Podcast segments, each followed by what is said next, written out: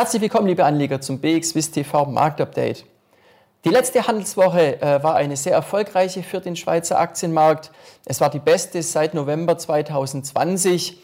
Äh, wir haben einerseits durch die FED-Zinssitzung und die Zinsentscheidung äh, Klarheit erhalten über die weitere Marschrichtung der US-Währungshüter, nämlich dass bei den kommenden Sitzungen auch jeweils mit Zinsschritten zu rechnen ist.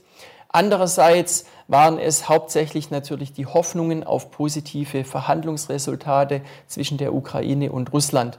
Diese wurden bisher ja noch nicht äh, erfüllt und äh, so wundert sich manch Marktteilnehmer mittlerweile nun doch schon ein wenig, dass wir beispielsweise beim Schweizer Aktienmarkt aktuell sogar schon etwas höher stehen als noch vor dem Einmarsch der russischen Truppen. In Deutschland ebenfalls eine deutliche Erholung. Ähm, der DAX, äh, der konnte gut die Hälfte seiner Verluste wieder aufholen, die er seit seinem Rekordhoch erlitten hatte. In die aktuelle Handelswoche sind wir gestern nun zunächst recht ruhig gestartet. Wir haben den Tag über auch keine allzu großen Schwankungen gesehen, ähm, weniger als ein Prozent ungefähr. Äh, diese Schwankungen wurden auch mit dem Start der US-Börsen am Nachmittag nicht merklich größer. Ähm, und äh, ja, so war es am Ende des Tages ein relativ kleines Minus, äh, was hier nur zu Buche stand. Ähm, anders war es beim Ölpreis. Hier sind nach wie vor noch große Schwankungen zu verzeichnen.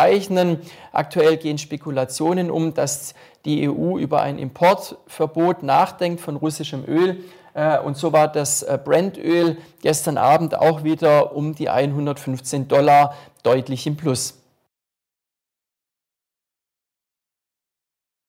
Die weitere Handelswoche ja so relativ ruhig bleiben wird, wie sie begonnen hat, äh, das ist natürlich die Frage schlechthin. Äh, einerseits wird das natürlich an den Verhandlungen zwischen der Ukraine und Russland hängen. Äh, eine Einigung könnte durchaus kurstreibend sein. Andererseits geben sich Händler doch schon ähm, recht verhalten wie der Markt dann eine Einigung bewerten würde. Denn immerhin sind die Hoffnungen darauf ja auch schon zu einem ganz guten Teil wohl in den Kursen mit drin.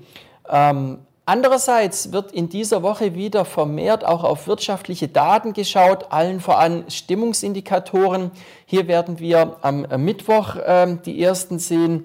Ähm, und zwar ist das das Verbrauchervertrauen in der Eurozone.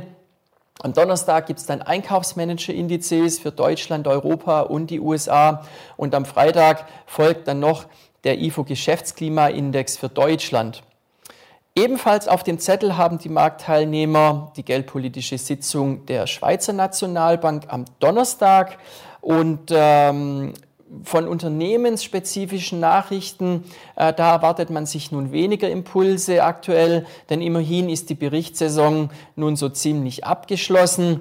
Ähm, wir sehen heute allerdings mit der Partners Group noch einen Schweizer Blue Chip.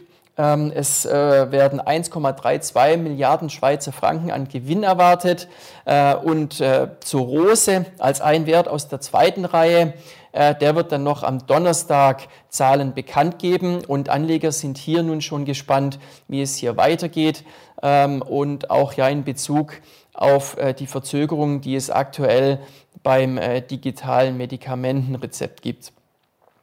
Das war es einmal für den Moment vom BXWIST TV Marktupdate und schalten Sie wieder ein und machen Sie es gut. Bis zum nächsten Mal.